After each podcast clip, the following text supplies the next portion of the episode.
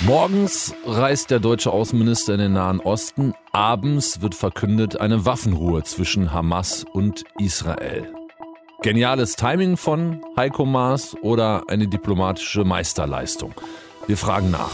Deutschlandfunk Nova. Kurz und heute mit Till Hase. Zwei Wochen lang haben sich die Hamas und Israel beschossen. Gestern Abend dann, vielleicht kurz bevor ihr ins Bett gegangen seid, die Ankündigung Waffenruhe. Ab heute Nacht, Ortszeit 2 Uhr. Und tatsächlich, in der Nacht sind keine Raketen geflogen. Hält die Waffenruhe immer noch? Die Frage gehen wir weiter an Tim Assmann, unseren Korrespondenten in Tel Aviv. Ja, Till, sie hält noch die Waffenruhe.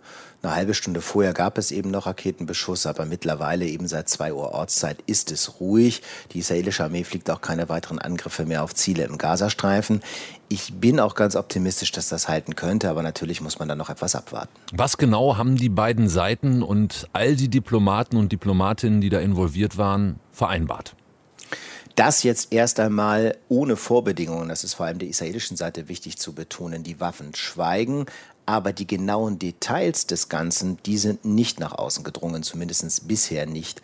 Ob das zum Beispiel eine langfristige Waffenruhe ist, eine Vereinbarung, die eben auch Wiederaufbauhilfe für den Gazastreifen beinhaltet oder den Verzicht palästinensischer Extremisten auf weiteren Raketenbau.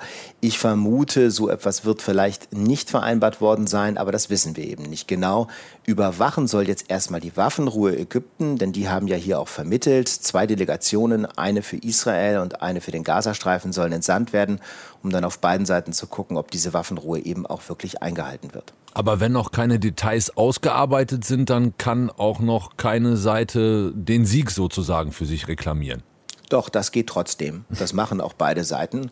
Also die israelische Armee sagt, wir haben hier unsere Ziele erreicht. Premier Netanyahu hat ja schon vorher erklärt, wir haben den Gegner um Jahre zurückgeworfen, haben seine Infrastruktur zerstört, die Kommandeure getötet, Tunnel vernichtet, Raketenabschussrampen und so weiter.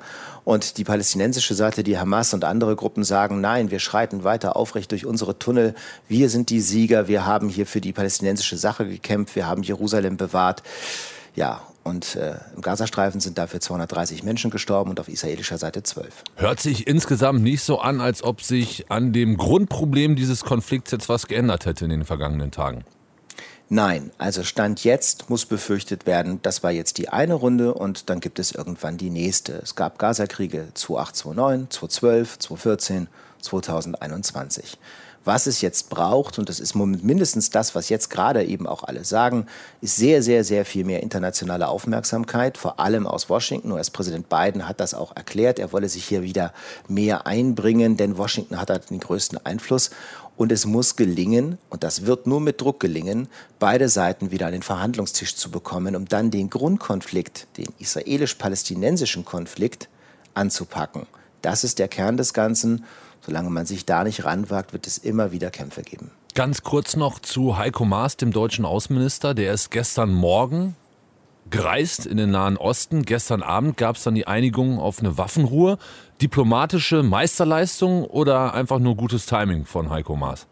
Ja, wohl eher gutes Timing. Heiko Maas war hier und hat Deutschland Solidarität mit Israel bekräftigt, hat gesagt, Israels Sicherheit ist für uns nicht verhandelbar, aber darauf, dass jetzt diese Waffenruhe zustande gekommen ist, naja, da hatte er wohl eher keinen Einfluss. So viel Vermittlungsgewicht hat Deutschland hier nicht. Seit heute Nacht 2 Uhr. Waffenruhe im Nahen Osten. Wie lange die hält, das bleibt abzuwarten. Tim Assmann, unser Korrespondent in Tel Aviv, ist erstmal guter Dinge. Wir halten euch natürlich auf dem Laufenden hier bei Deutschlandfunk Nova. Danke fürs Gespräch. Deutschlandfunk Nova. Kurz und heute.